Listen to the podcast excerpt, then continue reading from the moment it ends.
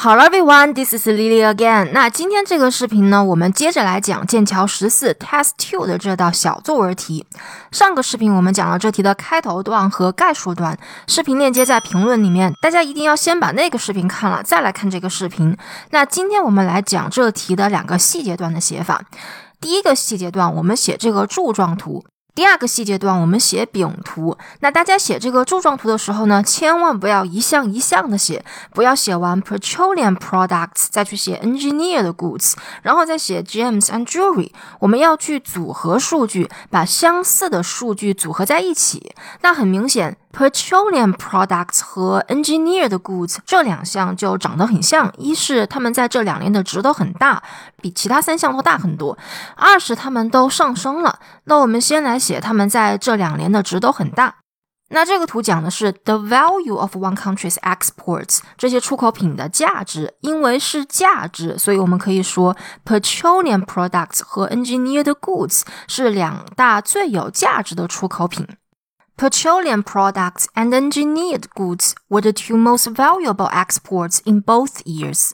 Most valuable exports 最有价值的出口品，然后加上数据，因为这两项是最大值，所以这两项很重要。我们要把它们两个年份的数据都写上去，不能只写二零一六年的数据。Their values were around sixty-one and fifty-eight billion dollars respectively in 2015 and then both went up to approximately $62 billion dollars in 2016. 他们在二零一五年的时候出口额分别是六十一和五十八 billion dollars，然后在一六年都上升到了六十二 billion。接着，我们可以把 agricultural products 和 textiles 组合到一句话里面写：一是因为这两项也是都上升的；二是因为他们在一六年的数据是一样的，都是三十一 billion dollars 左右。Exports of agricultural products and of textiles also rose to roughly 31 billion dollars。这两项就这样写就可以了，大家这里不用去说 textiles 要比 agricultural products 上升的幅度大，因为这个表格就是在比较谁上升的多，谁上升的少，所以我们可以写表格图的时候再去写。这一段最后写 gems and jewelry 的时候，要突出这是唯一下降了的一项。Gems and jewelry, in comparison, is the only sector whose export value fell。然后加上数据。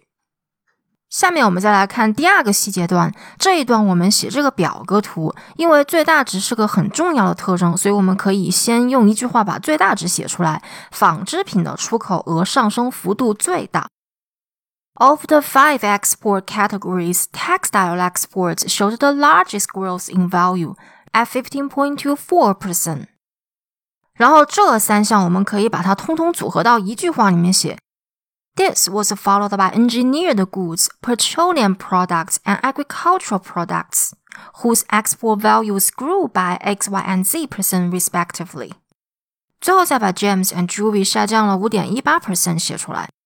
the export value for gems and jewelry, by contrast, experienced a drop of 5.18%. That's it，这就是这题的完整写法。如果大家觉得这个视频对你们有帮助的话，马上关注我吧。Thank you guys so much for watching, and I will see you on the next video.